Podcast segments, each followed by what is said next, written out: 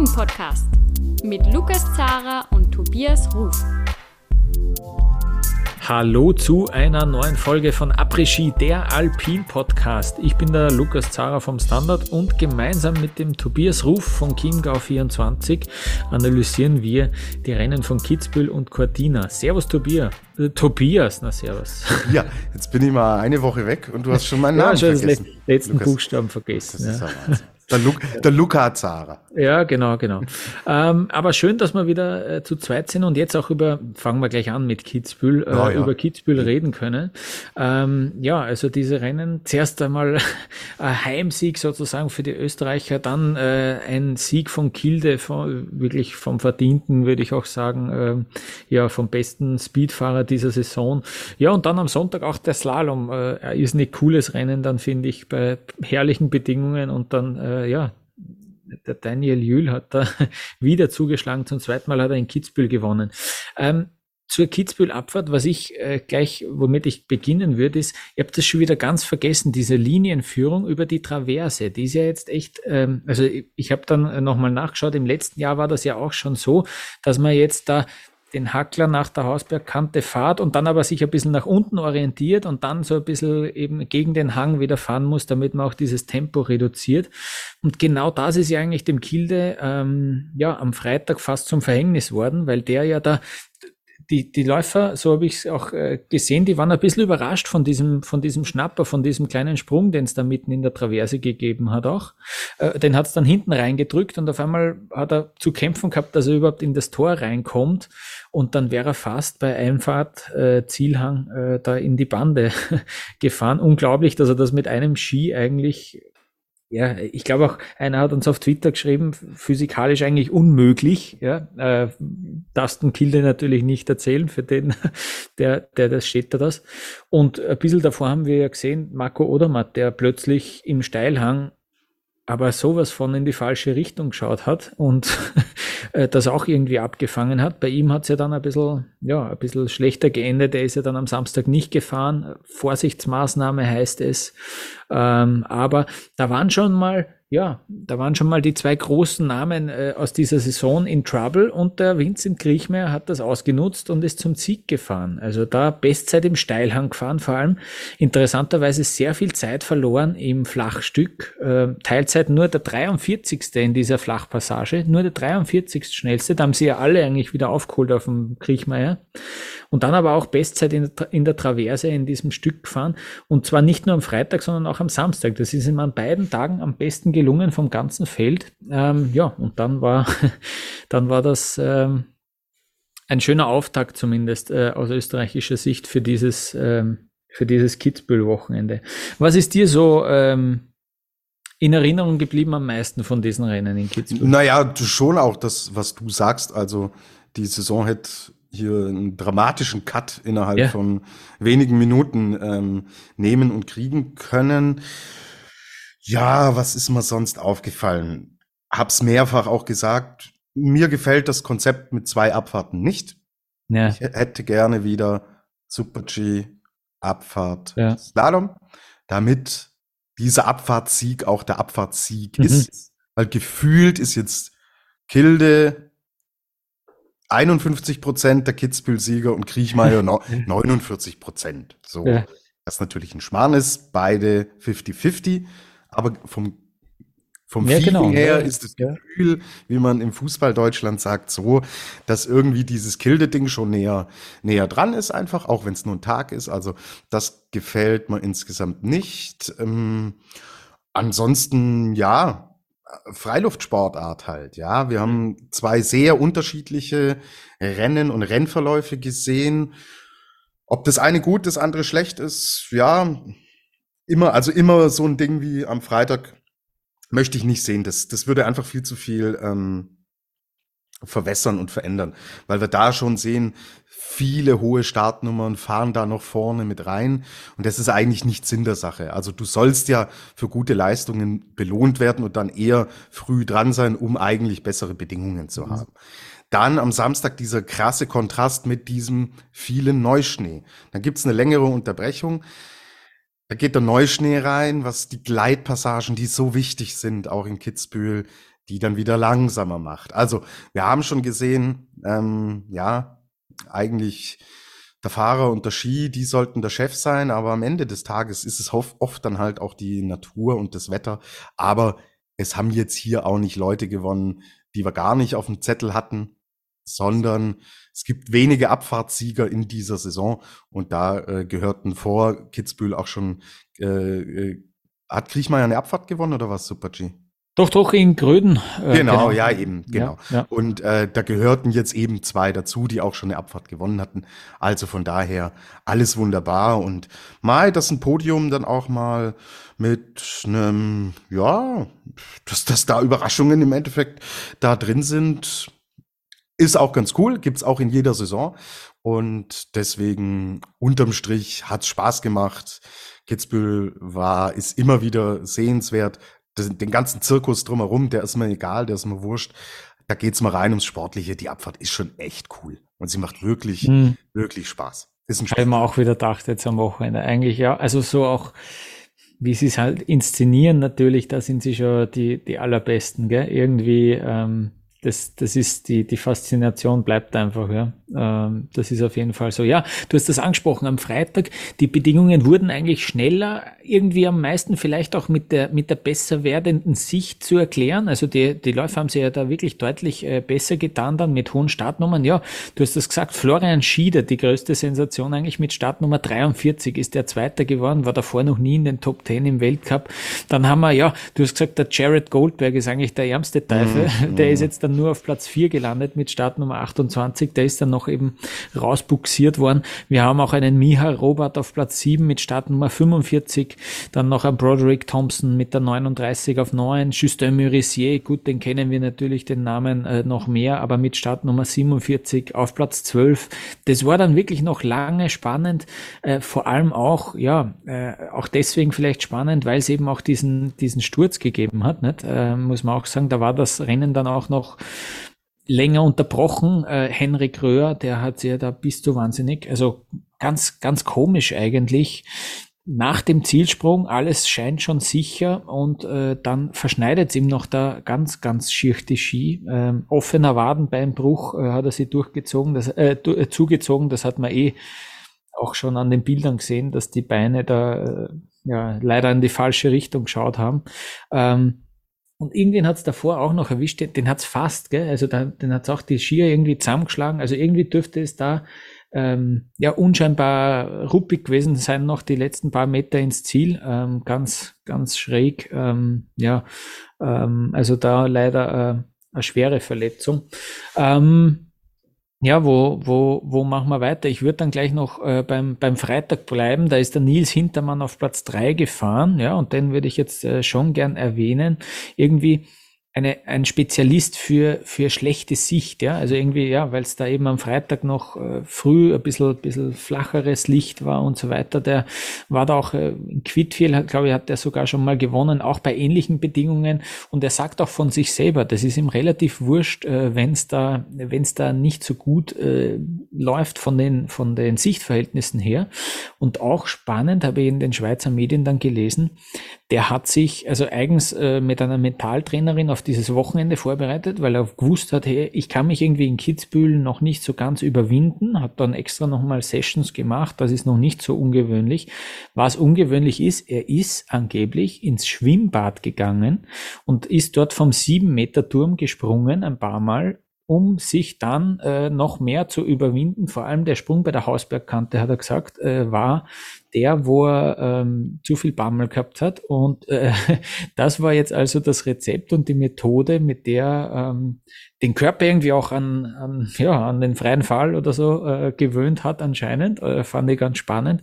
So ist das irgendwie dann äh, dazu ja zustande gekommen und es hat für Platz drei ähm, äh, für Platz drei am Freitag äh, gereicht. Ja.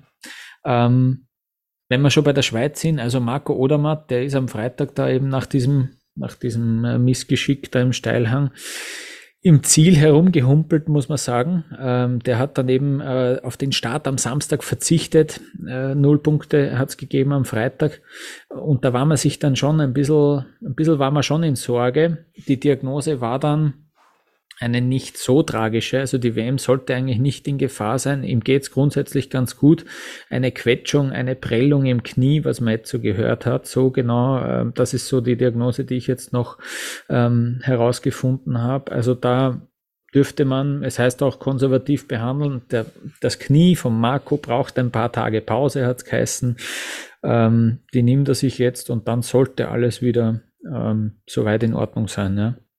Ähm, Magst du was dazu sagen noch? Ja, die äh, Frage ist jetzt natürlich, fährt er in Schladming oder fährt er nicht in Schladming? Ich glaube, dass man. Slalom, ja. mhm. Er findet ja dort jetzt ein genau. Riesenslalom genau. statt, ist ja äh, große Premiere, Dienstag ja. der äh, das bekannte Night Race und ähm, man packt dann hinten dran noch einen äh, Riesenslalom am Mittwoch.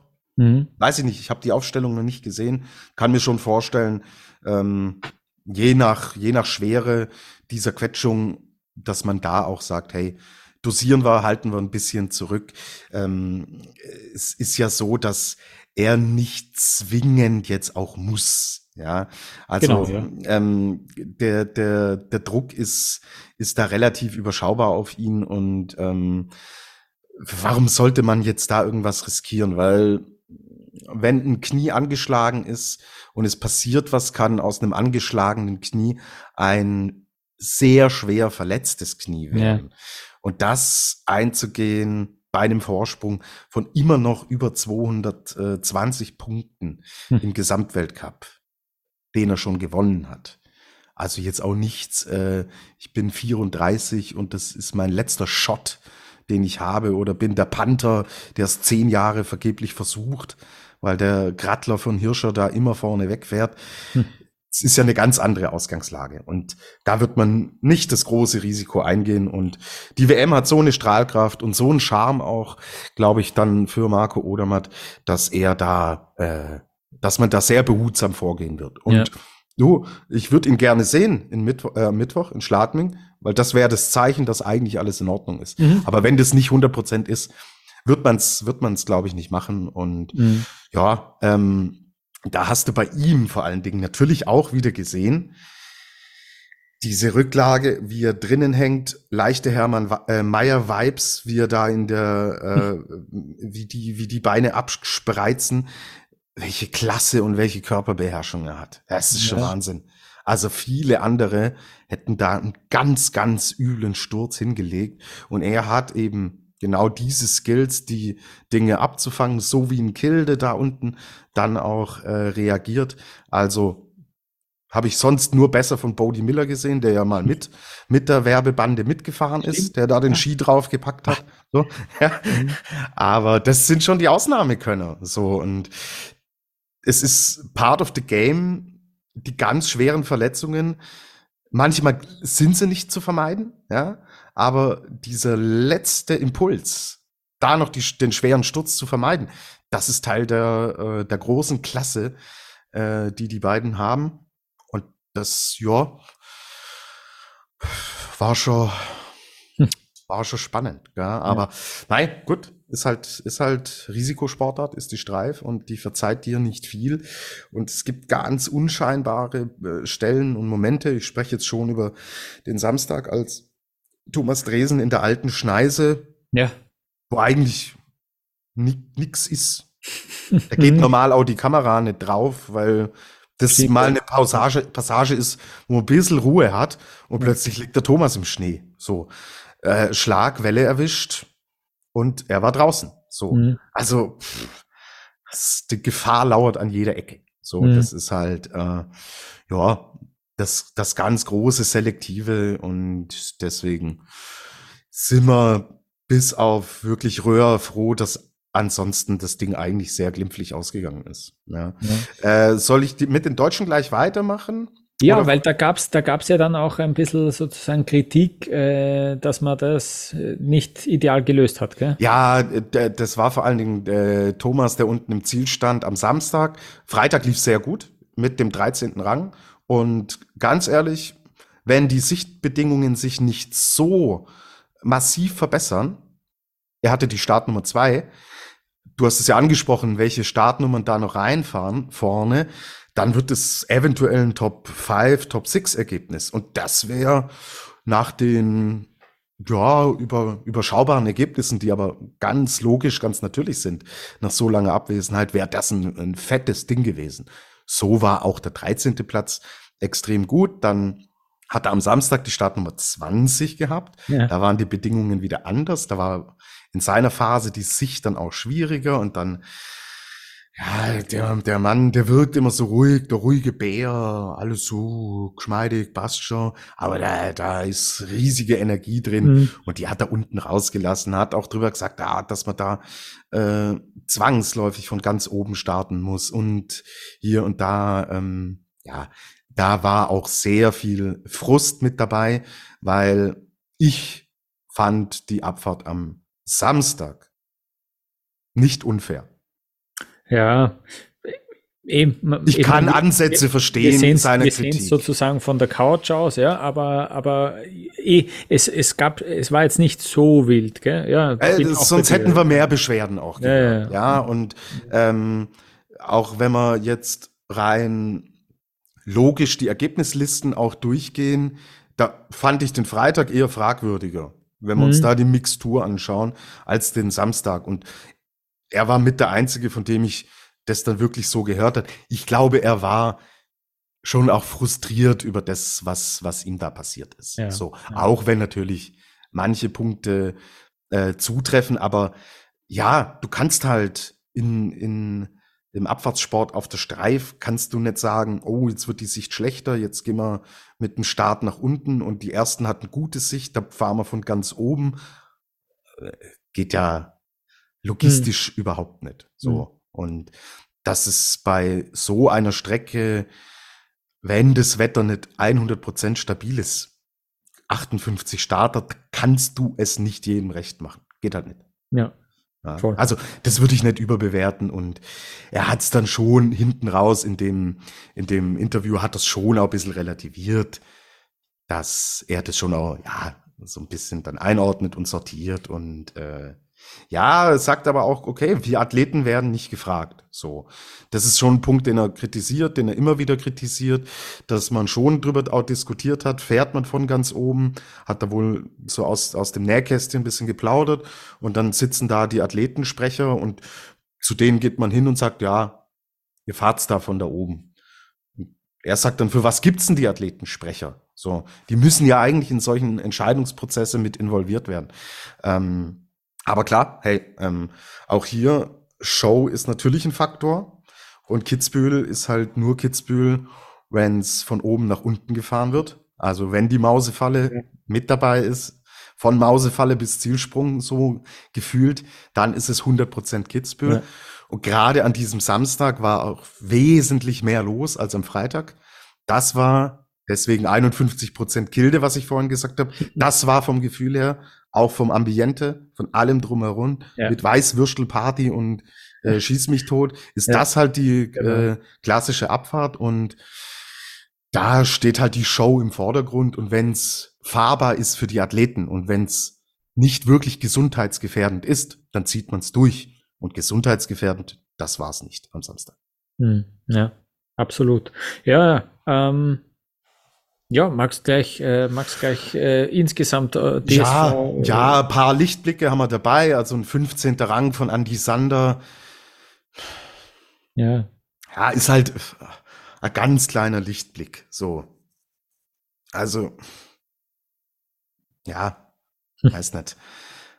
Das ist der Vize-Weltmeister in der Abfahrt. So. Mhm. Ja, äh, aber die Ergebnisse waren wirklich alle nicht gut und äh, dieser 15. Rang, okay, auch hier äh, ist es am Freitag ähm, passiert, auch bei ihm Startnummer 23. Wenn wir die hohen Nummern ein bisschen rausrelativieren und uns rein aufs Leistungstechnische und auch auf die Abstände mal schauen, ja, dass es ähm, 94 äh, Hundertstel sind, nur auf Kriechmeier, ähm, ja, dann ist es auf jeden Fall ein Schritt in die richtige Richtung, den er wird dann 19. am Samstag. Pff, ja, ist in Ordnung. Ja, aber ich kann jetzt mich nicht hier hinstellen und jubeln und sagen, ah, Andy Sander ist back. So. Mhm. Ähm, elfter Platz Peppi Ferstl am Samstag. Gut, Start Nummer zwei, voll ausgenutzt. Also da hat man ja auch, wie gesagt, schon die Thematik drinnen, dass es hinten raus nicht leichter wurde. Roman Baumann, achter Rang. Insgesamt mal wieder ein leichter Aufwärtstrend, mit dem ich schon tatsächlich leben kann. Ich habe immer noch das Gefühl, dass mit der Materialabstimmung nicht alles passt.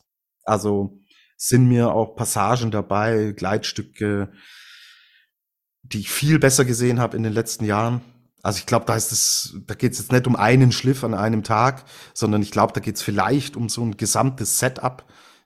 Felix Neureuter hat diese Thematik ins Spiel gebracht. Dazu bin ich viel zu weit weg, ja, der noch nie in der Wachskabine stand, aber der natürlich Zahlen und Entwicklungen schon im Blick hat. Aber wenn dann das auch noch gefüttert wird von einem absoluten Fachmann wie Felix Neureuter, dann muss man über die Thematik sprechen. Und sie sind ja einfach viel zu weit zurück. Wir haben hier oft über dieses starke Kollektiv gesprochen, dass man mehrere Optionen hat.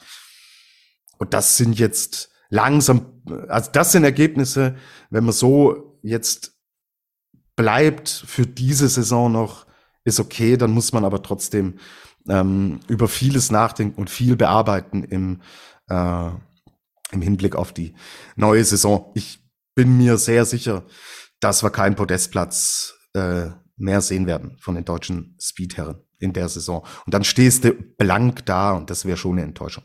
Mhm, mhm, ja.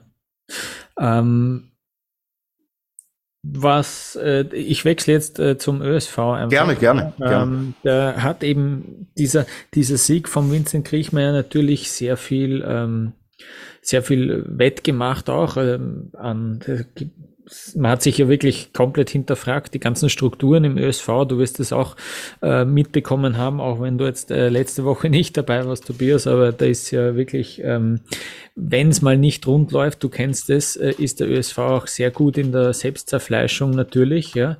Und ähm, Jetzt sieht man da, äh, gut, äh, der, der Kriechmeier gewinnt, der Feller führt nach dem ersten Durchgang, da sagt man sich, hey, schaut, dass es nicht ins Ziel gebracht hat, der ist schon recht früh dann im Slalom ausgeschieden.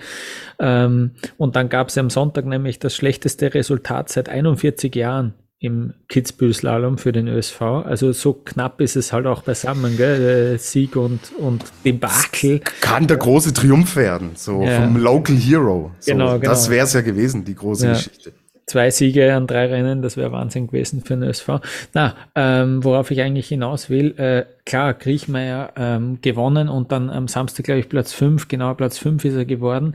Äh, beide Male natürlich bester Österreicher, aber am Freitag zwei Österreicher in den Punkten, am Samstag drei Fahrer in den Punkten, ja. Das ist so gut wie nix. Ja. Mhm, du hast das jetzt angesprochen, der Julian Schütter hat sich das Kreuzband gerissen. Das ist ja eine arge Geschichte. Ähm, der Henrik Röhr ist gestürzt, der Schütter war der nächste auf der Strecke, ist abgewunken worden ähm, und war aber noch besser unterwegs als der Florian Schieder, der dann Zweiter geworden ist. Also die Teilzeiten haben richtig gut ausgeschaut ähm, wird äh, äh, ab abgewunken bei der alten Schneise, wo es am Tag drauf den Thomas Dresden erwischt hat, ähm, wird raufgebracht und äh, fährt dann irgendwie sogar, die, die Pause hat so lange dauert, dass er, der Schütter gesagt hat, okay, fahr gleich, äh, wieder als nächstes, ja. ist, ist, nicht in die Punkte gekommen und am Tag drauf ähm, hat er sich das Kreuzband gerissen. Ja, ist gestürzt, ist dann zwar, glaube ich, sogar noch selber ins Ziel gefahren, aber hat sich das Kreuzband gerissen. Ja, das ist so der einer, den man jetzt immer wieder mal erwähnt hat, ja, das ist vielleicht dann doch ein Junger, der es jetzt schafft, äh, sich da im Weltcup äh, ein bisschen zu etablieren in dieser Mannschaft. Der ist eigentlich gerade erst am Anfang gestanden und hat jetzt erst die ersten paar Weltcup-Abfahrten äh, mitgemacht.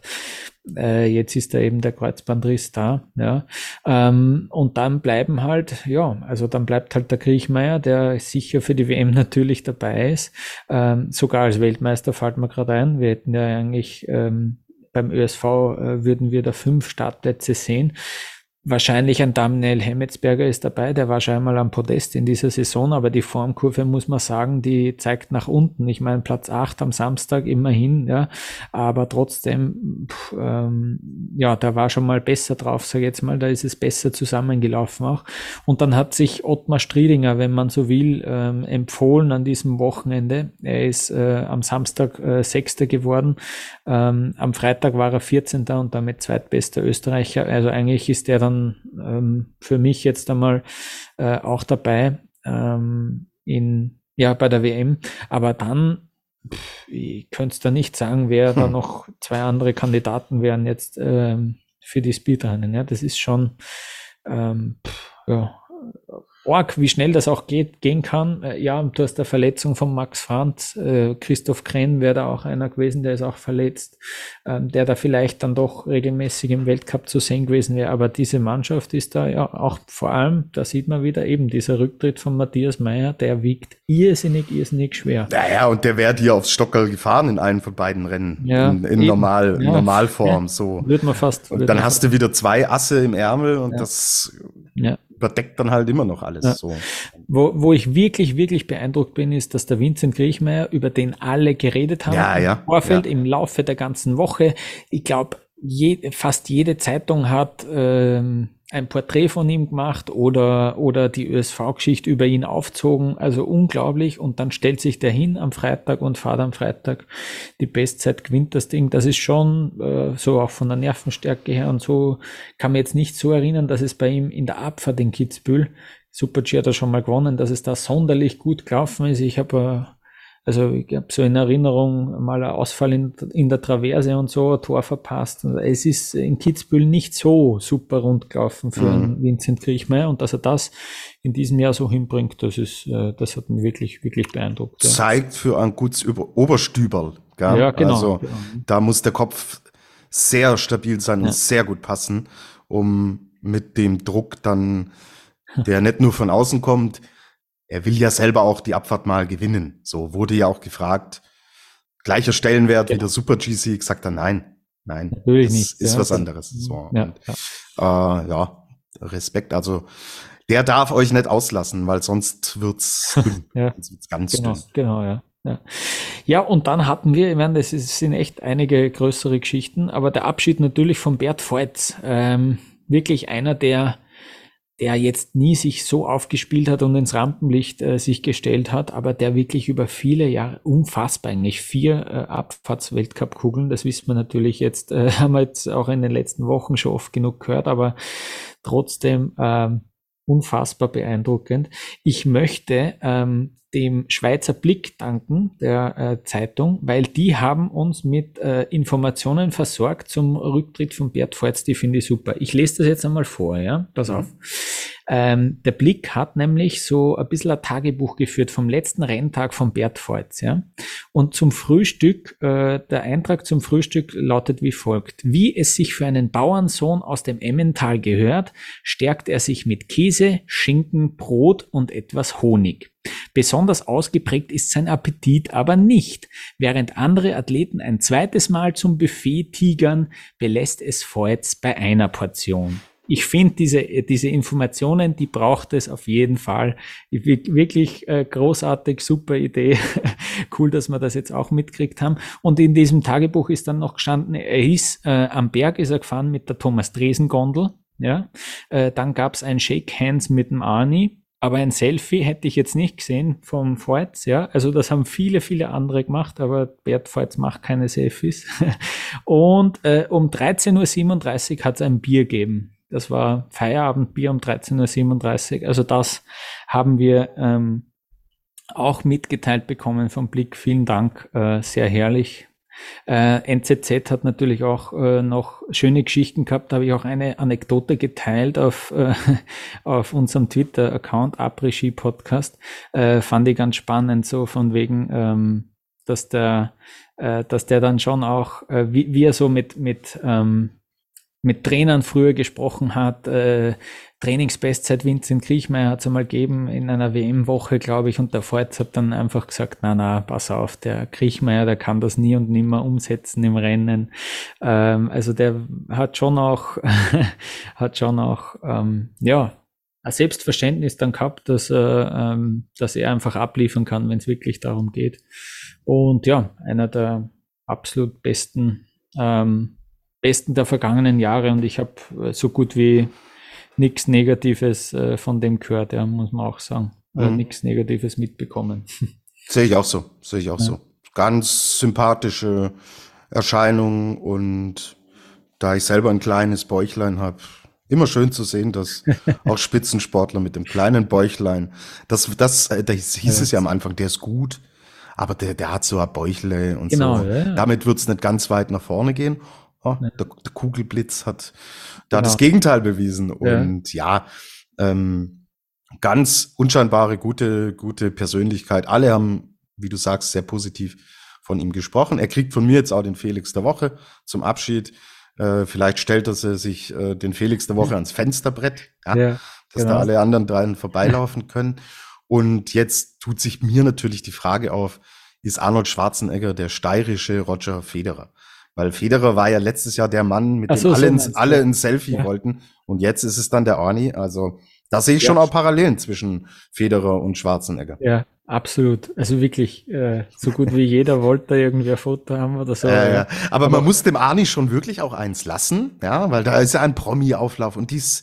Und aber während der Rennen der Orni sitzt vom ersten bis zum letzten ja, ja. Fahrer, sitzt der Orni ja. auf seinem Platz. Und auch also, am ersten Slalom-Durchgang, gell? Nicht erst so zum Finale, es. sondern. Na, eben, eben, weil da genau. sind sie alle auf der Party vorher und kommen dann zum zweiten Durchgang. Der Orni ist da. Der genau, ist da genau. nicht weg. Das ist ein richtiger Sportsmann. Äh, habe auch noch gesehen, ein Foto vom Claret, Johann Claret mit äh, Arnold Schwarzenegger. und Alter, ist, Altersgenossen Genau, da ist dann gestanden irgendwie, äh, ein Foto vom Schwarzenegger und vom Terminator aus, äh, aus der Region, wo er kommt, aus Tingnes, glaube ich, ja, der ja. Terminator von Tingnes oder so, ja, herrlich. Ähm, genau, na, auch ein Wahnsinn, der hätte auch fast wieder, äh, wenn der Killer nicht gewesen wäre, Platz zwei, unglaublich, dieser Johann Clary. Ja, ja wirklich unglaublich. äh, letzte, letzte äh, Streif für ihn. Genau, ähm, genau. Über ein Jahrzehnt immer mit dabei im Kampf ums Podest in den Top 5 ist wirklich der Wahnsinn. Ja. Ähm, in dem Alter und er, es ist privat wohl sehr, sehr schwierig gerade bei ihm. Das äh, wurde kommuniziert vorher. Details wurden nicht genannt, die haben uns auch nichts anzugehen, aber die Phase muss extrem schwer sein. Und wenn es nicht Kitzbühel gewesen wäre, wäre auch nicht an den Start gegangen. Aha.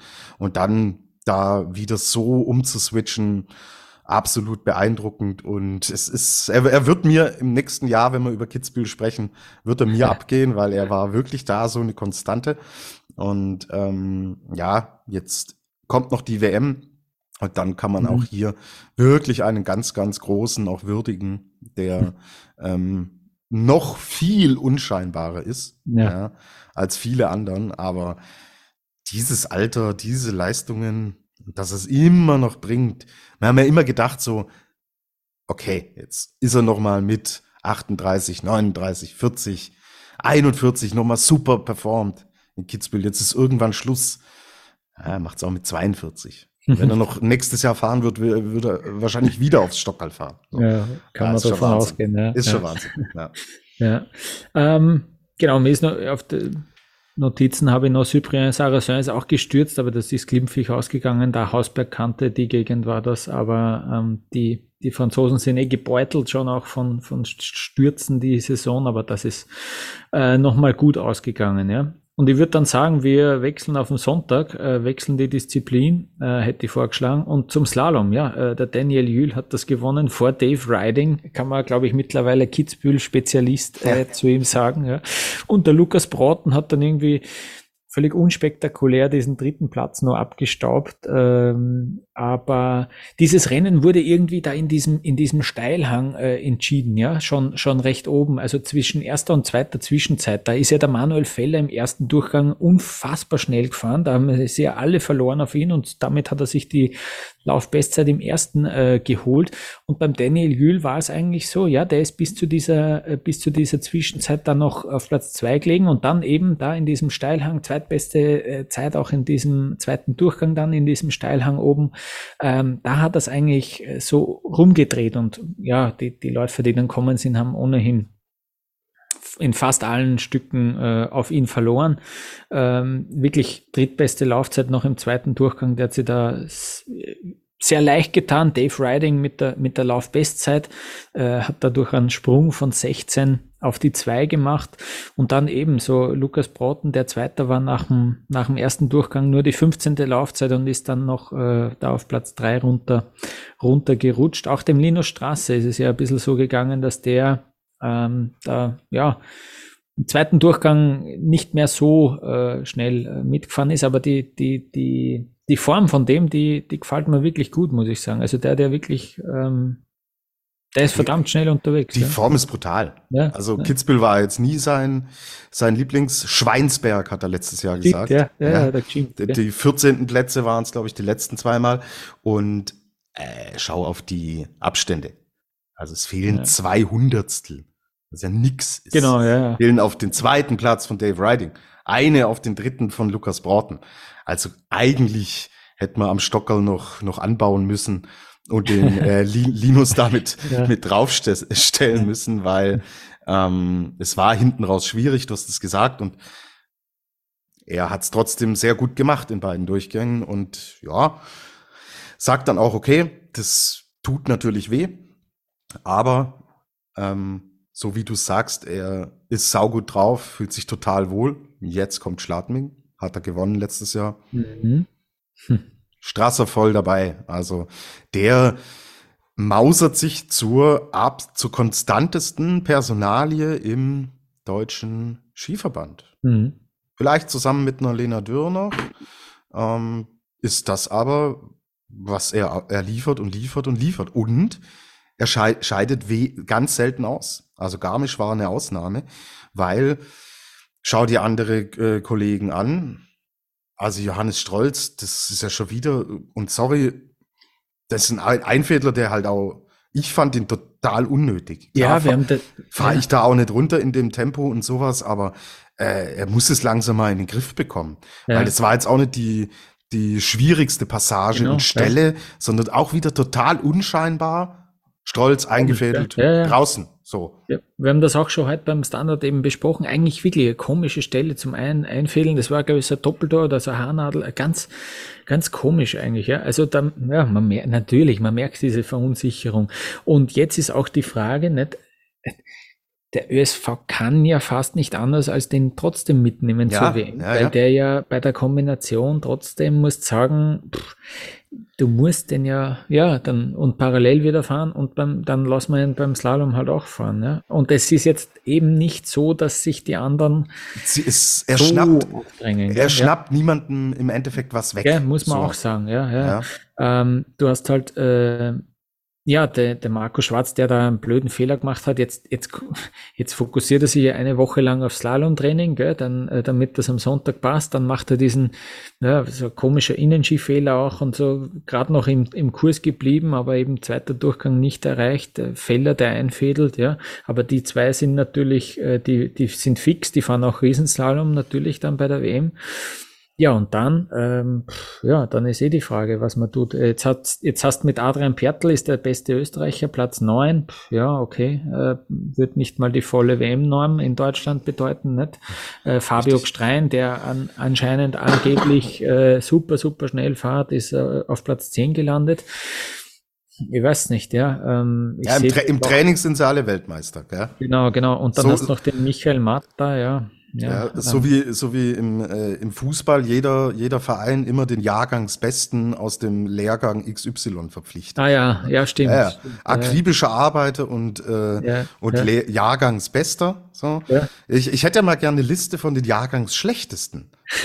so. Ja, ja. Da, davon habe ich noch nichts gehört. Und genauso gibt, ist es dann auch im Training. Da höre ich auch nicht, ja, der ist im Training eine Vollkatastrophe. So, der bringt nichts. So. Das mit dem Schlechtesten kenne ich äh, nur aus dem Football. Gell? Da gibt's diesen Mr. Irrelevant, der beim Draft, der beim Draft wirklich der aller, allerletzte Kerl ist, den, den dann irgendwer nimmt. Äh, das gibt's dann. Und da gibt's ja jetzt aktuell, ach Gott, ich bin jetzt aktuell nicht so drin, aber der Mr. Irrelevant von irgendeinem Jahrgang äh, ist jetzt gerade ganz gut äh, im Football. Schreibt uns das gerne äh, und schimpft uns, dass wir uns im Football nicht auskennen. Ja, absolut. Ist eigentlich unser Job. So. Genau. Aber ja, ja. Ähm, wie du sagst, ja, ähm, und die, so ein Johannes Strolz, ich hätte, wird's halt gern wirklich mal wiedersehen, wenn er total befreit runterkommt. Weil in Wengen da ist er schon auch natürlich auch mal draufgefahren, mal ein Ergebnis ja, reinzubringen. Ja. So. Ja. Weil das natürlich, es ist sein einziges Ergebnis. Und wir sind sechs Slaloms gefahren. Also fünfmal rausfliegen, ein Ergebnis, dadurch aber noch Zwölfter. Heißt, mit so einem Sicherheitspuffer noch Zwölfter zu werden, was dann sehr nah dran oder in vielen Rennen besser ist als Adrian Pertl oder Fabio Strein. Das zeigt ja schon, was drinnen steckt. Und mhm lass ihn durchkommen und lass alles aufgehen in Frankreich bei der WM, dann kann er dir auch wieder eine Medaille einfahren. Weiß der, was möglich ist. Voll. So, und ja. äh, deswegen klar, ich würde ihn, würd ihn mitnehmen, würde ihn aufstellen. Ein Thomas Dresen zum Beispiel, der hat mit der Norm, hat sie, glaube ich, jetzt erfüllt, aber äh, rein leistungstechnisch in den letzten Wochen hätte man gesagt, ja, hm, eigentlich nicht. Aber die anderen drängen sich auch nicht auf, also wird er natürlich fahren. So. Mhm. Ohne dass ich jetzt äh, der Bundestrainer bin, der ja schon die Aufstellung macht, aber klar fährt er, ja, wenn er ja, gesund ist. So. Ja. ja, beim ÖSV ist echt noch die Frage, also du darfst ja, habe ich letzte Folge, 14 ist, glaube ich, die Zahl an Leuten, die du mitnehmen darfst. Ähm, und du hast halt aktuell im SV ein bisschen so das Problem, dass da viele Spezialisten für nur eine Disziplin hast. Ähm, also da eben, ähm, im Slalom musst du das überlegen, im Riesenslalom gäbe es Brennsteiner, Leitinger, das sind so Leute, die die nur eine Disziplin fahren, ob sie sich jetzt äh, da empfehlen oder nicht. Ja. Ähm, gut, aber es gibt ja im Slalom auch noch, es gibt zwei Slaloms, Schladming, dein Lieblingsrennen in der Saison, Tobias, ja, und dann noch in Chamonix und danach wird entschieden, äh, heißt es aus dem ÖSV, genau. Ähm, ja, und äh, sonst im Slalom ist uns da noch ähm, äh, abseits davon irgendwas aufgefallen? Ja, irrsinnig, irrsinnig cooler Hang, diese, diese Wellen, also irrsinnig schwierig und bei bestem Wetter, also es war ja richtig cooler Sport und äh, herrlich zum Anschauen, muss ich sagen. Absolut. Und Lukas Braten führt jetzt die Slalomwertung an. Ja. Also äh, Christoffersen, der sich schon auch nochmal gerettet hat, so mit seinem zweiten Lauf, äh, ist jetzt Zweiter. Broughton erster, 370 Punkte. Äh, Christoffersen 365. Und der Daniel Jühl ist saustark. Mhm. Also muss man so. echt auch sagen, die letzten Jahre haben wir geschimpft über ihn. Auch völlig zu Recht. Aber die Saison von ihm ist blitzsauber. Und mhm. das ist äh, wirklich gut. 334 Punkte.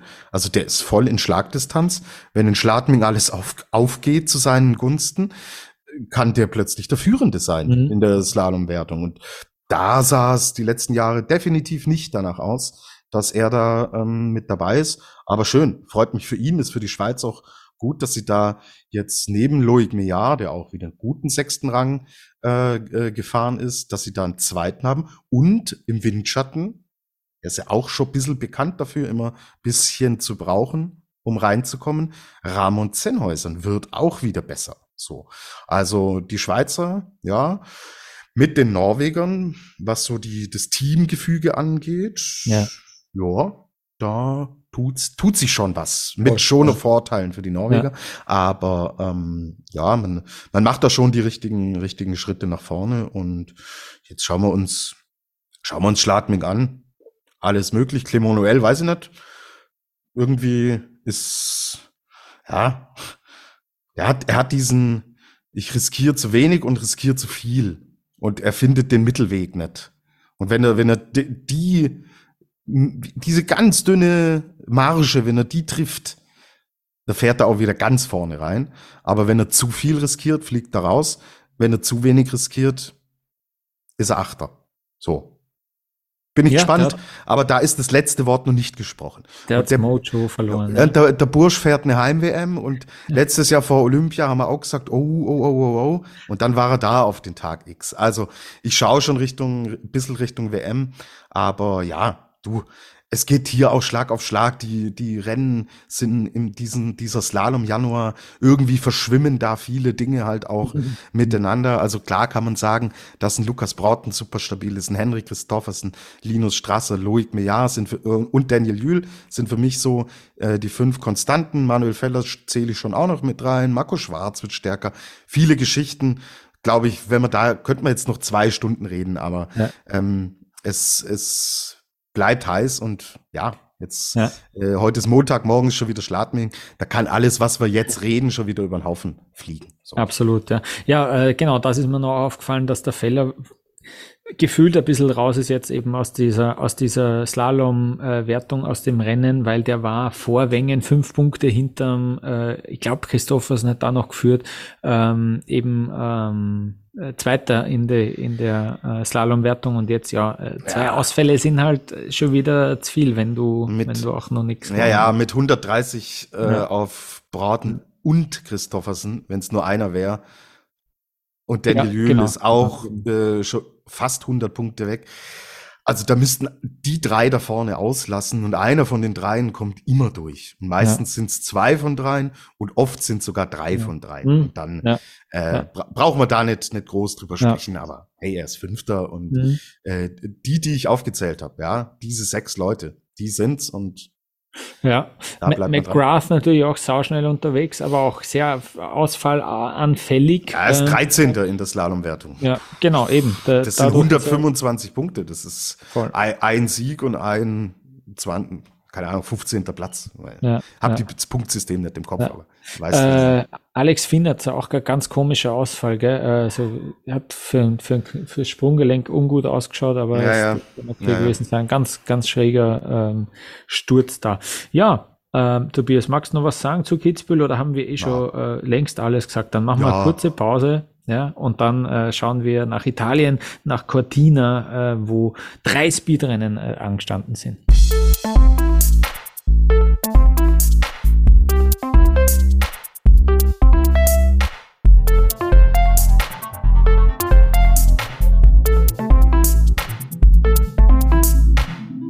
In Cortina haben wir zwei Abfahrten gesehen und einen Super G. Wir haben auch drei, ja, ganz schön heftige Stürze gesehen. Ähm, war auch ein wildes Wochenende, das immer, finde ich ein bisschen schade natürlich. Äh, wurscht, was da passieren wird. Äh, es wird ein bisschen untergehen an so einem Kitzbühel-Wochenende, gefühlt zumindest. Das werden wahrscheinlich die Italiener ein bisschen anders sehen. Die werden vielleicht dann doch noch äh, mehr auch als Cortina mitbekommen haben. Aber ich finde es immer fast ein bisschen schade, ähm, dass man das so ähm, sagen muss, weil die Rennen an sich, äh, die waren sehr cool. Ja, das erste, die erste Abfahrt hat Sophia Gotcha gewonnen. Die zweite, irrsinnig eine irrsinnig schöne Geschichte. Ilka Stuhetz äh, hat dieses zweite Rennen am Samstag gewonnen und am Sonntag äh, Ranghild Mowinkel. Auch da haben wir herrliche, herzige Emotionen gesehen, wie die im Ziel war und dann gleich von der Teamkollegin äh, umarmt wurde. Ähm, das war sehr, sehr cool. Ja, Sophia Gotcha, jetzt fahrt sie da am Freitag. Ähm, waren wir alle auch ein bisschen gespannt, wie ist sie jetzt so in Form? Fahrt am Freitag da zum Sieg, ja, äh, auf, noch auf, auf, auf ganzer Strecke sozusagen. Ja, am Samstag haben wir ein verkürztes Rennen gesehen. Ja, und dann am Samstag äh, dieser Sturz, ja, bei dieser Welle, wo es äh, am Freitag schon Corinne Sutter erwischt hat, äh, ganz komisch eigentlich, äh, sind sie mit sehr viel Speed hingekommen, dann ähm, die direkte Linienwahl, die dann vielleicht äh, zum Problem worden ist. Und bei der Sophia Gotcha war es mehr so ein, hat, hat irgendwie ein bisschen nach so am Innenski ausrutschen auch ausgeschaut. Und dann ist sie eben da auch äh, doch, das Tempo ist da recht hoch ins Netz geflogen. Äh, und dann hat sie eben auch auf einen, äh, auf einen Start am Sonntag verzichtet. Da hat man gehört, leichte Schmerzen im Knie, eine Vorsichtsmaßnahme im Hinblick auf die WM. Ähm, die letzte WM, da gab es ja so einen Heartbreak für die Sophia Gotcha, da ähm, war sie nicht dabei. Ähm, ja, und dann auch Corinne Suter, auch da eben der Sturz, ähm, die hat es ein bisschen mehr ausgehebelt, muss man sagen. Die ist ziemlich heftig aufgekommen, ähm, war im Spital, hat sich durchchecken lassen da ist rausgekommen, keine schwere Verletzungen an Knie, an Bändern, an Knochen, äh, auch keine Gehirnerschütterung. Ja, leichte Ge Gehirnerschütterung war ah, schon, ja, ja, ähm, ja, ja. Aber sie Und, hat dann eben auch ja, einfach äh, aus, aus freien Dingen auch irgendwie gesagt, hey, ich bin überhaupt nicht Rennsatz, äh, Renneinsatz bereit, äh, das macht keinen Sinn, hat eben dann auch äh, verzichtet, ja. Und ja, wenn man irgendwie schon äh, bei den Stürzen sind, die Nina Ortlieb, die hat sich, die hat's auch erwischt da am Samstag, ja, ähm, die hat eben eine Gehirnerschütterung äh, davongetragen, wurde über Nacht war sie im Spital, ja. Äh, da hat ja auch das Knie dann wieder ein bisschen gezwickt, aber auch da gab es irgendwie Entwarnung. Äh, also da sollte, sollte es ähm, ja ganz okay sein. Ähm, mittlerweile, ja. Ja, da, da wird natürlich jetzt auch, wenn wir gerade über Corinne Sutter sprechen, warum sollte sie jetzt dann auch großes Risiko eingehen? Sie wird die Abfahrtskugel nicht gewinnen, sie wird ja. die Super G-Kugel nicht gewinnen, die WM steht immer noch vor der Tür warum riskieren jetzt? So. Mhm. Also wir sind jetzt auch in einer Saisonphase, wo dann natürlich gut dosiert und gut abgewogen werden kann. Ja, so dann auch ähm, eine, eine Sophia Gotcha, die auch sagt, ja, äh, den, ja. den Super G, die Super G-Kugel, die werde ich nicht holen. So. Und warum sollte sie ein Risiko eingehen? Das sind dann ganz natürliche Prozesse, die wir zu anderen Saisonphasen vielleicht anders gesehen hätten. Aber ist ja nur gut, wenn da selbst eine Sophia Gotcha, ja, Voll, ähm, ja. die normal hätte sie gesagt, gut, lass ich mir über, über Nacht das Knie äh, abmachen und ähm, Eben, ja. äh, fahre dann ohne Knie und am nächsten Tag lass es mal wieder dran machen dass auch sie mal da ein bisschen ja. vernünftig ist. So. Ja, eben wenn es eine Abfahrt gewesen wäre, wer weiß, dann wäre vielleicht die Motivation höher gewesen, aber wie du schon sagst, ja, ähm, genau, ja, ja. Ja, Ilka Sturz, äh, über die würde ich jetzt gern reden. Am Samstag eben dieses verkürzte Rennen hat sie gewonnen. Zehnter Weltcupsieg, der erste Weltcupsieg seit vier Jahren. Äh, die hat ja wirklich eine schwere Knieverletzung gehabt, WM 2019 noch zum zweiten Mal Gold in der Abfahrt gewonnen und dann eben äh, Kreuzbandriss und das war aber auch wirklich ähm, ein bisschen komplizierter als ein, ja, das klingt so makaber, gell, aber wir sind eben im Skiweltcup, als so ein sauberer Kreuzbandriss, ja. Es gab dann wirklich äh, doch größere Komplikationen, das hat äh, länger gedauert. Ja, und dann war sie eh schon gut drauf, auch äh, gute Form gezeigt und in St. Anton, da ist sie komplett in dieses Netz gefahren, ja, bei dieser Linkskurve, wo es dann diesen Sprung in die Schlucht reingegeben hat. Äh, du hast den Bodi Miller vorher erwähnt. Ähm, bei ihr hat das eben nicht so funktioniert. Die hat das nicht geschafft, da den Bodi Miller zu machen, sondern die ist eben wirklich da im Netz auch äh, hängen geblieben. Die hat es da ziemlich heftig reingefetzt, muss man sagen. Und sie hat selber auch auf Instagram ein Video gepostet, noch vor den Rennen in Cortina, was da jetzt alles dabei war. Sie hat äh, ein bisschen ein Mini-Rehab äh, das Ganze genannt, also Mini-Reha da eingelegt. Äh, der Knöchel auf dem rechten Bein dürfte ordentlich lediert gewesen sein. Die hat sich mit Wassertherapie, mit Lasertherapie, mit Massagen, Kräftigungsübungen, Gleichgewichtsübungen darauf vorbereitet. Ähm, und ja, dementsprechend war die auch irrsinnig emotional schon am, schon am Freitag äh, Platz zwei und am Samstag dann der Sieg, der hat ihr irrsinnig viel bedeutet, das hat man gesehen. Wie gesagt, sie hat schon zweimal äh, an WM-Titel 2017, 2019 in der Abfahrt eingeholt. Die ist eigentlich auch eine richtige Größe dieser, dieser Disziplin, muss man sagen. Ähm, und ja, ich habe jetzt dann mal nachgeschaut, weil mich das interessiert hätte. Dreimal Weltmeisterin in der Abfahrt. Das hat äh, Annemarie Moser-Bröll geschafft in den 80ern, ja, und Christel Kranz da in den 30ern. Also sie wäre dann die dritte, wenn ihr das gelingt. Und jetzt, ja, irgendwie empfiehlt sie sich zumindest, dass sie da ein Wörtchen mitreden kann. Und ich habe jetzt gerade noch, äh, weil du es auch äh, gesprochen, angesprochen hast, diese Kugeln, die ist halt jetzt, ja, zur Sophia Gotcha, sie ist auf Platz zwei, da fehlen noch 108 Punkte, ja, aber sie ist die, auf jeden Fall die erste Verfolgerin plötzlich auch von der Sophia Gotcha. Also das ist äh, wirklich beeindruckend. Bei Kestle hätte ich jetzt noch ausprobiert äh, oder probiert, ich habe kurz äh, nachgeschaut. Ähm, ihr Ausrüster, ja, die haben geschrieben auf Instagram After Decades, also nach vielen Jahrzehnten mhm. anscheinend äh, der erste Sieg wieder. Ich habe seit 2000 zumindest habe ich zurückgeschaut. Seit 2000 habe ich nichts gefunden. Ja, also das dürfte echt schon wirklich ähm, ja, die Marke war ja früher wirklich groß, ähm, ist echt der erste Sieg seit, ja, seit Jahrzehnten kann man in dem Fall, kann man in dem Fall wirklich sagen. Ja, viel Good Story von allen Seiten, ja. weil die Karriere war kurz vorm Ende und jetzt ja. Sprechen wir hier über äh, solche Leistungen und solche Perspektiven. Wie gesagt, WM kommt dann auch noch und ja, diese äh, One-Woman-Show von Sophia Gotcha, die ist halt jetzt auch beendet in der Abfahrt und da hat sie auch einen, einen Anteil dran. Das ist schon echt, echt beeindruckend und wenn wir schon Richtung Felix des Jahres dann im März schauen, da ist, ist sie aber ganz, ganz oben in der Verlosung dabei, ja. gell? weil da kommen ja die Überraschungen aus den, die, mit denen wir nicht gerechnet haben. Und ich meine nicht, Lukas, dass wir beide in der Saisonvorschau über Ilka Stuic gesprochen haben. Also Na, nicht.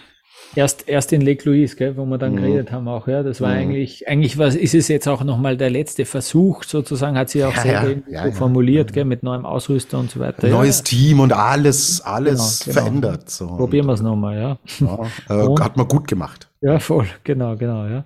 Ja, ähm, ich, äh, ich schaue da gleich auch auf den Sonntag auf diesen Super G. Also Ranghild Mowinkel hat da gewonnen. Fünf Super Gs bis jetzt haben wir gesehen, fünf verschiedene Siegerinnen in dieser Saison, also äh, irrsinnig umkämpfte äh, Disziplin. Ja, und auf Platz zwei Cornelia Hütter, äh, tatsächlich ein Podestplatz bei den Frauen für den ÖSV. Äh, das war so ein bisschen, äh, na, es war eine große Erleichterung, weil wie die ins Ziel gekommen ist mit der Startnummer 16, hat man wirklich echt äh, das irgendwie gemerkt, man hat auch die Betreuer da im Ziel gesehen, die ja, Teamkolleginnen. Ja, oh, das, ja, das war wirklich eine große Erleichterung, dass das jetzt einmal wieder knappt hat, dass die Conny Hütter einen super Speed hat, äh, im wahrsten Sinne des Wortes. Das hat man auch gesehen, auch in St. Anton da äh, eben dann ausgefallen mit Zwischenbestzeit. Jetzt hat's äh, da wirklich geklappt. Was ich beeindruckend finde, die hat tatsächlich die Renate Götschel angerufen, äh, ihres Zeichens Cortina-Spezialistin. Ich glaube, der zehnmal in Cortina gewonnen und hat äh, angerufen und hat, hat sie erzählt im OF. Ich habe gesagt, ja, erzähl mal was. Wie fährt man dort? Erzähl mal was. Ähm, und was genau sie erzählt hat, äh, weiß ich nicht, aber ich finde die Vorstellung echt cool, dass die, dass die sozusagen äh, wirkliche Legende äh, anruft und um Rat fragt, äh, so unverbindlich. Renate Götschl ist ja da im steirischen Landesverband, das ist ja alles ein bisschen äh, lokal, äh, lokal äh, politisch auch äh, aufgebaut in Österreich. Ja, jeder, jeder Landesverband ist sich da selbst am nächsten. Aber da ist die Renate Götschl eben in der Steiermark, wo die Cornelia Hütter her ist, ähm, äh, im, im steiermärkischen äh, Landesverband dabei. Und da ist dann eben auch der Weg ein kurzer zu ihr und hat tatsächlich nach Rat gefragt und es hat äh, geklappt. Ja. ja, wahrscheinlich kam während des Gesprächs kam noch ein zweiter Anruf rein. Äh, da, da stand Peter, Peter S. Punkt, äh, ja, auf dem Display. Der wollte allerdings fragen, ob die Renate nicht nochmal zurückkommen kann und ah. wieder fahren kann. So, ja. als, als Sofortmaßnahme. Wahrscheinlich, ja. Ja, das wird dich am meisten gefreut haben, gell, dass dieser Peter Schröcksnadel sich in letzter Zeit wieder öfter ge ja, ja. geäußert hat ja, und äh, ich, ich saug ab, ich bin Heavy Heavy User, ja, ich ähm, saug alles auf, Lukas. Ja, genau. Genau, genau, genau. Fakt ist aber, dass wir jetzt, glaube ich, 16 Rennen in Folge äh, kein Podest gesehen haben für Österreich und jetzt hat es wieder geklappt. Ähm, ja, Conny Hütter ist ja auch wirklich eine Bank. Äh, ich versucht das echt auch noch äh, vor der WM dann ein bisschen herauszufinden. Diese Geschichte, die ist mir noch nicht ganz aus dem Kopf gegangen, eben mit ihrem Kopf, ja, dass sie ja da in Lake Louise sogar auf einen Start verzichtet hat, weil sie gesagt hat, dass sie da teilweise in der Sicht eingeschränkt ist, was mir an den Mauro Kavietzel auch ein bisschen erinnert. Das dürfte ja anscheinend jetzt äh, überhaupt kein Problem sein derzeit, aber wer weiß, vielleicht erwische ich sie da auch und vielleicht kann ich mit dir auch drüber reden. Das wäre mein Ziel jetzt, mein persönliches bis zur WM. Aber die ist eine Bank auf jeden Fall für die WM. Ja. Äh, ich, ich schaue da eben jetzt auch immer, immer schon ein bisschen stärker drauf. Nina Ortlieb war auch schon auf dem Podest in dieser Saison. Puh, ja, die ist jetzt eben gestürzt. Schauen wir, wie es der überhaupt geht. Äh, empfehlen tut sie sie jetzt aktuell auch nicht so sehr. Miriam Puchner war auch am Podest in dieser Saison. Olympia Silva, die wird wahrscheinlich gesetzt sein, äh, noch am ersten in diesen zwei Speed-Disziplinen. Und dann haben wir, ja, Tamara Tippler, Ramona Siebenhofer, Stefanie Venier, die war Beste in der Abfahrt da am Wochenende jetzt. Ähm, Niki Schmidhofer mit Super G wird, wird glaube ich, ganz schwer. Ich glaube, das war dann zu wenig, äh, um sich wirklich für die WM zu empfehlen, zumal es eben nur für eine Disziplin, während man eben auch in der Gesamtzusammenstellung von dem Team schauen muss, dass man da eigentlich vor allem im Speed-Bereich Leute mitnimmt, die in zwei Disziplinen an den Start gehen können. Ja, ähm, ja also abgesehen von diesem Ergebnis, ja, war es eh wieder recht durchwachsen, aber eben am Sonntag hat es dann geklappt für die Cornelia Hütter und jetzt ist man doch wieder ein bisschen ein bisschen positiver und dann gab es noch einen Trainer, der entlassen wurde, da reden wir vielleicht später noch drüber, aber ähm, genau, ähm, ja, es schaut wieder ein bisschen besser aus und überhaupt, weil ein Österreicher die Kitzbühel Abfahrt gewonnen hat, ist ja sowieso alles wieder in bester Laune. Aber Tobias, äh, ja, Podestplatz hat es auch für Deutschland und ja, für ja. die Kira Weidle gegeben. Jawohl, ja. jawohl. Ja klar, wenn wir im Speed über deutsche Podestplätze sprechen, ja. dann ist es nur Kira Weidle, bei den Männern und bei den Frauen. Äh, also, äh, das heißt ja, die Kira hat im Sommer mit den Männern trainiert. Ja. Im nächsten Sommer sollten, glaube ich, die Männer mal mit der Kira trainieren. ja, sehr gut, sehr gut, ja. Drehen wir die Geschichte mal um, weil das ist ja. gut. Sie ist, sie ist voll dabei, sie ist konstant, es geht nicht in jedem Rennen auf, was die ähm, was die zweite Abfahrt dann gezeigt hat. Aber dieser technische Fortschritt, der im Super G sehr, sehr, sehr klar erkennbar ist, wieder der neunte Rang, wieder Top Ten, der macht sich dann auch in der Abfahrt äh, total bemerkbar. Und das zahlt sich einfach unterm Strich komplett aus und voll dabei. 36 Hundertstel hinter Gotcha. Da stand im letzten Jahr noch eine, noch eine Eins vor den mhm. äh, äh, 0,36. Ja. So. Und deswegen, sie nimmt wieder Vollkurs auf die Weltmeisterschaft. Sie ist Vize-Weltmeisterin.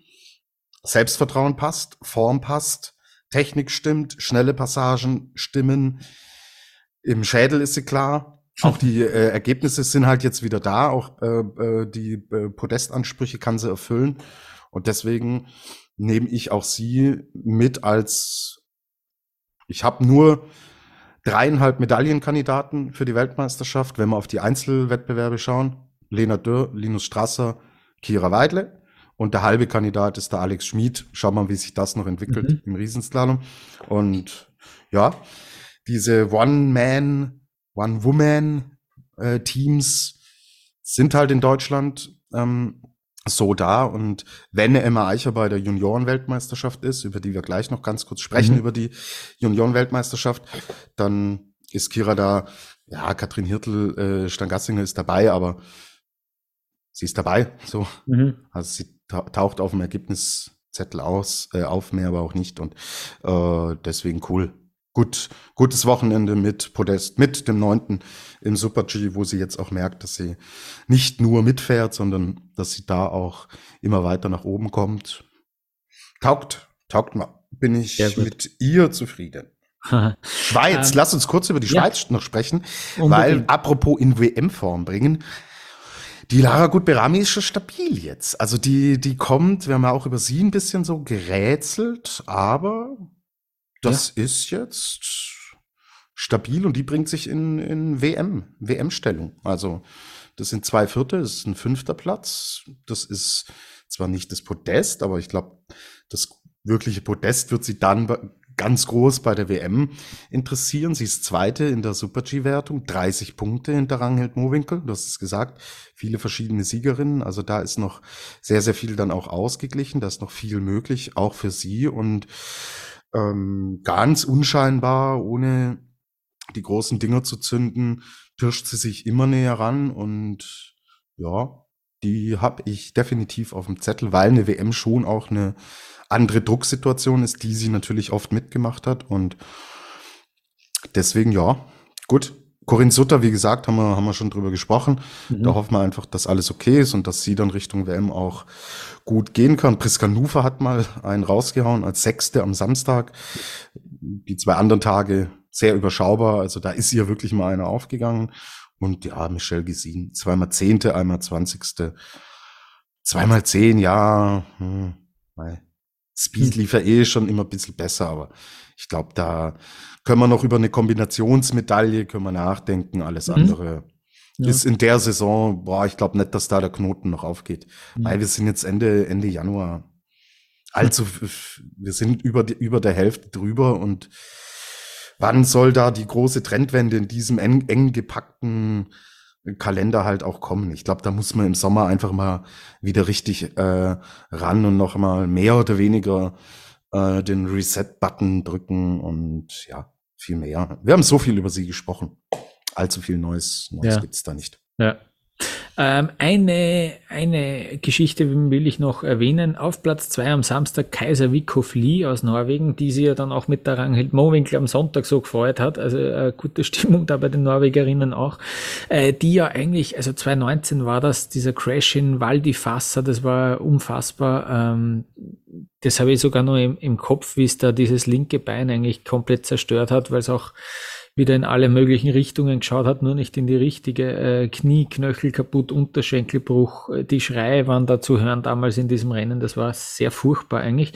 Und die hat sich so ein bisschen damit abgefunden, vielleicht wird das gar nichts mehr mit der, mit der Skikarriere. Ähm, hat eine Pizzeria eröffnet, ein bisschen außerhalb von Oslo, ja, in einem Vorort. Ähm, und äh, hat jetzt auch wieder wirklich Freude am Skifahren äh, gewonnen. Platz zwei, die hat sie irrsinnig gefreut. Der zweite Podestplatz in ihrer Karriere wäre. Und ähm, ja, äh, für mich, du hast ihn schon vergeben vorhin, für mich der Felix der Woche an die Kaiser Wikofli äh, an dieser Stelle. Äh, hat man extrem taugt da die Emotionen bei den Norwegerinnen. Ähm, Du hast es angekündigt, wir reden gleich über die Junioren-WM. Ich habe davor drei ganz kurze News. Äh, erstens, deine ganz besondere Freundin, die Linze Won, hat ihr Comeback gegeben. Ich weiß nicht, ob du das gesehen hast, ja. aber sie ist, im, sie ist im Dunkeln die Streif runtergefahren und die Bilder waren schon cool. Du schüttelst den Kopf. Aber ja, die, die Bilder waren cool, aber Linze Won und ah, schau, gibt er sogar zu. Ja, ja. Okay. Äh, das war irrsinnig cool. Schaut sich das vielleicht noch an, falls ihr das noch nicht gesehen habt. Äh, aber wenn ihr Social Media verwendet und ein bisschen Skifan seid, dann wird euch das sicher äh, reingespült haben. Äh, waren schon geile Bilder, ja, mit diesen Toren, die auch so geil geleuchtet haben. Ähm, ja, muss man man ja schon, äh, schon lassen. Ähm, der Dominic Paris, der hat Killing in the Name of äh, gesungen oder gegrölt, besser gesagt, äh, im Rahmen dieser vielen Kitzbühel-Partys. Das ist auch, also falls ihr das nicht gesehen habt, schaut sich das an. Das findet man auch recht schnell auf Social Media. Äh, schon arg, wie der abgehen kann auf der Bühne. Puh, nicht schlecht, ja. Und ja, äh, erwähnt habe ich schon, der Livio Magoni, der ist weg. Äh, der ist nicht mehr der Trainer, der sich um die Katharina Liensberger kümmert. Äh, man hat sich da getrennt am Montag, äh, wir nehmen am Montag auf, ist diese Nachricht rausgekommen. Jetzt, wo es sogar fast wieder ein bisschen ruhiger geworden ist, hat man sich dann doch entschieden, dass es da nicht mehr weitergeht. Ähm, jetzt hätte ich es vorhin eh offen gehabt, weil das fand ich schon noch spannend. Der Magoni spricht nämlich von organisatorischen, technischen und logistischen Missverständen, äh, Missverständnissen. Ähm, er sagt schon richtig, ich sag's falsch.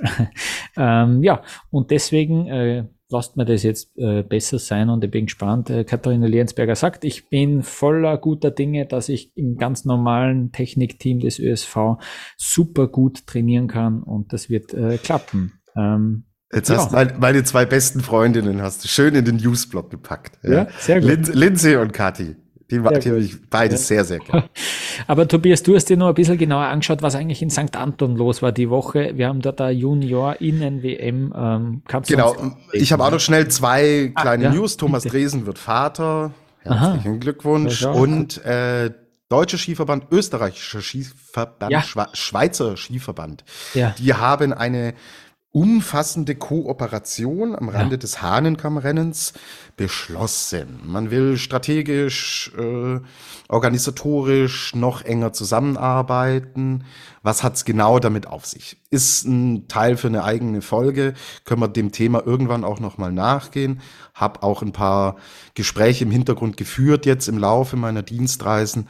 Aber hier wirklich formiert sich jetzt eine schlagkräftige Fraktion gegenüber Johann Eliasch mhm. und der FIS im weitesten Sinne, also der Eliaschen äh, FIS, nehmen wir, nehmen, wir, äh, nehmen wir mal die, das Kunst, Konstrukt so und es läuft eine Klage vor dem Internationalen Sportgerichtshof mhm. gegen die Wiederwahl von Eliasch, gegen die Thematik Vermarktungsrechte, TV-Vermarktungsrechte, die Elias zentralisieren will, die bisher bei den Verbänden liegen, die Existenzgrundlage der Verbände sind, neben Sponsoren. Das die wichtigste Einnahmequelle sind die TV-Verträge, die im Beispiel Deutschland auch schon für viele Jahre jetzt abgeschlossen sind. Also da rumort's und brodelt's hinter den Kulissen und DSV, ÖSV, Schweizer Skiverband, die machen ernst und die wollen da sich wirklich stark äh, formieren und sagen, wenn sich bei der FIS Dinge nicht ändern, wir stehen geschlossen dahinter, wie stabil diese, äh, dieses Konstrukt ist, wie weit der Ernstfall geht, da könnten wir jetzt nur spekulieren, aber buh, also da ist hinter den Kulissen wahnsinnig viel los Sportliche überstrahlt gerade medial sehr, sehr viel, aber ich glaube, das ist ein Thema, über das wir nochmal sprechen werden, Lukas, uns da auch äh, noch Input von außen holen, ähm, von Leuten, die da sehr, sehr viel tiefer drinnen sind.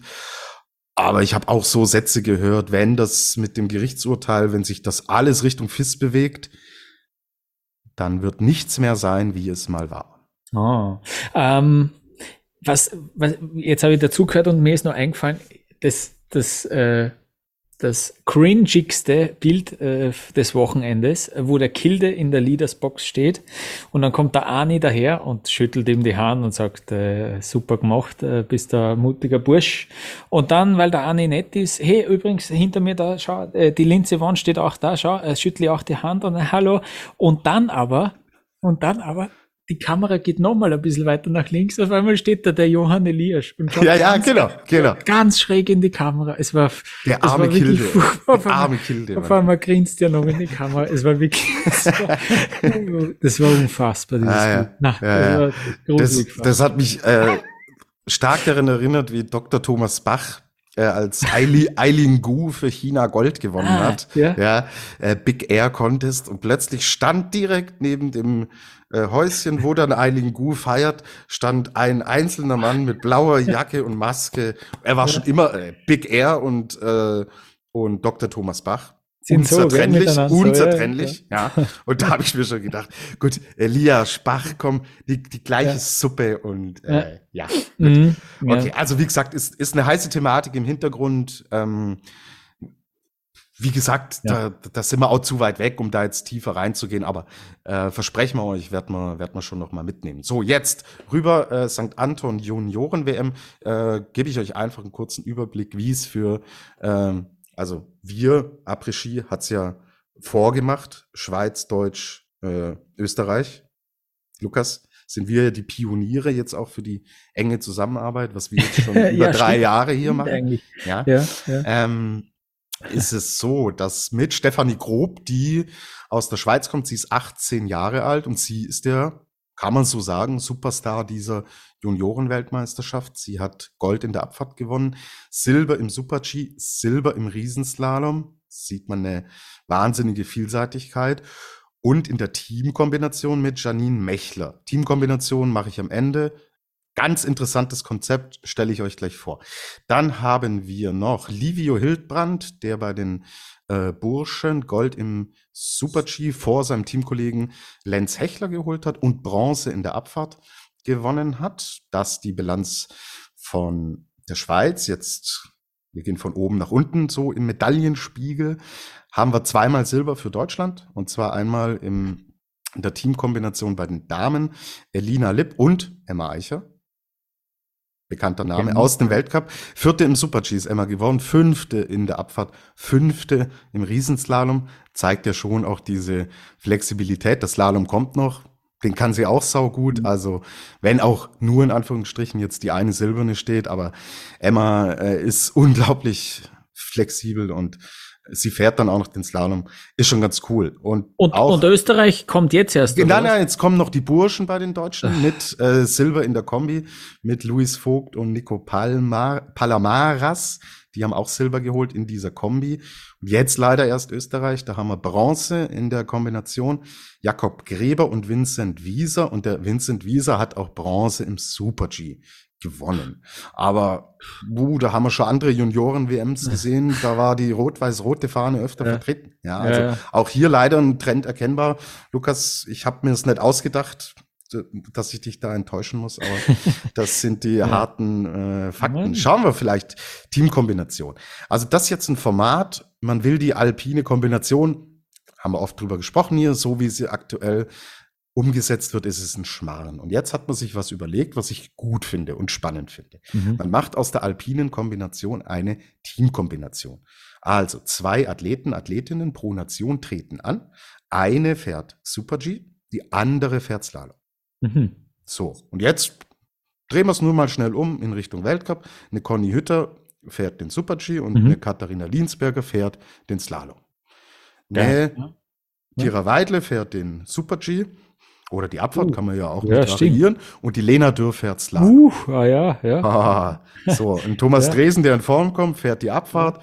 Und äh, Linus Strasser fährt Slalom. Manuel Suter, Feller. Suter Holdener, puh, ja. Oh, ja das, ja. Wären, das wären ein paar Geil. richtig coole Teams. Ja, richtig oder? cool. Ich meine, Markus Schwarz würde beides fahren. Ja, ja sicher. Der würde, Markus Schwarz 1 fährt Super G und Markus genau. Schwarz 2. Und sein, und sein Bruder, der äh, Michael äh, Grau. oh je. Äh, äh, Mackie Black fährt dann. Ja, genau. Äh, genau. so ähm, und das ist jetzt so ein Format. Man hat jetzt dann auch schon drüber gesprochen. Ist es was, was dann auch für die Profis in Anführungsstrichen, also für die Weltcup-Szene und sagt, ja, man will das jetzt hier schon mal ausprobieren und testen. Und ich glaube, es ist das erste Konzept, das ich sehe, dass dieser Kombinationsgeschichte, äh, dass die Kombination am Leben erhalten kann. Weil mhm. alles andere mit Super G tauschen, erst äh, Slalom, dann Speed und so, was wir hier schon spekuliert hatten, das wird am Ende auch nicht funktionieren, weil die Athleten nicht mitmachen. Aber wenn die Athleten hier eine Option auf Medaillen haben, wenn man gute Anreize schafft, das dann auch in den Weltcup transportieren kann, ist es ein Format, das ich sehr interessant finde und das glaube ich auch geil wäre. Also, wenn da die Besten wirklich mitmachen, ja, ja. Wir haben es ja gerade schon aufgezählt. Eben, ich hätte Bock so, drauf. Ich will äh, das Vollgas, ja. voll. ja, also ja. das ist dieses Konzept und das hat man hier probiert und ja, go for it. Probiert das im, äh, im Weltcup. Probiert's aus. Dann, dann, steht die Lena Tür am Start und schaut der Kira Weidle zu und fiebert voll mit und dann passt die ist im Ziel. Okay, ich bereite mich jetzt vor. Und also, es wäre schon, wow, das könnte man schon cool in Szene setzen. Ja, absolut, das absolut. Herrlich, ja, ja genau. okay. Ich sehe schon, du bist angefixt. Das, ja, das ist doch schön. Du hast mich, du hast mich überzeugt. Genau. Ja. Jetzt noch zwei Namen auch aus dem Weltcup. Bei der JWM, äh, Hanna Aronson Elfmann, haben wir schon, hat auch schon den Felix der Woche bekommen. Gold im Riesenslalom und die, äh, Lara Colturi, mhm. unsere Junge, 16 Jahre alt, Bronze, Riesenslalom, Gold im Super-G, vierte mhm. in der Abfahrt. Da kommt mhm. schon was. Ja, ja, da kommt genau. schon was. Und denkt dran an unsere aller, allererste Folge da hat ein Lukas Zara von einem Marco Odermatt gesprochen, der bei der Junioren-WM so abgeräumt Stimmt, ja, ja. Also es sind schon Indikatoren. Ja, ja, genau, genau, ja. Ja, super. Ähm, wir müssen zwar äh, noch ein bisschen warten auf diese Teamkombination im Weltcup. Ähm, derweil äh, geht morgen ja schon weiter. Du hast das jetzt eh schon gesagt, äh, wir sind in Schladming einen Slalom und auch einen Nachtriesenslalom am Mittwoch. Aber die Frauen fahren auch schon morgen, nämlich in Kronplatz. Äh, da stehen morgen am Dienstag und am Mittwoch äh, jeweils ein Riesenslalom an. Am Wochenende haben wir dann noch einmal pff, äh, ein Slalom in der Spindlermühle bei den Frauen und einen Super-G der Männer in Cortina d'Ampezzo. Und äh, das ganze Programm gibt's am Sonntag noch einmal. Ähm, also wir haben da viele Doppel-Weltcups. Also wir haben da ähm, acht Rennen äh, jetzt in den nächsten äh, fünf Tagen sind sechs Tage sind es, ja, äh, acht Rennen in sechs Tagen. Äh, und dann äh, hören wir uns und dann reden wir jeweils eine Stunde über jedes einzelne Rennen im Detail und haben eine achtstündige Folge dann in der nächsten Woche, hätte ich gesagt. Der Tobias ist gerade auf was anderes konzentriert und äh, nickt nur, ja, passt. Acht Stunden Sonderausgabe gibt's nächste Woche von uns. ähm, freut euch jetzt schon drauf. Danke fürs Zuhören. Schreibt uns Feedback auf Twitter, Facebook, Instagram. Wir freuen uns immer, wenn ihr uns schreibt. Da gibt's ohnehin schon immer wieder coole ähm, ähm, ja, Diskussionen oder, oder, oder ja, Analysen äh, auch schon auf Social Media. Ähm, wir freuen uns sehr, wenn ihr mit uns in Kontakt tretet. Bis dahin, wir hören uns nächste Woche wieder. Alles Gute. Servus.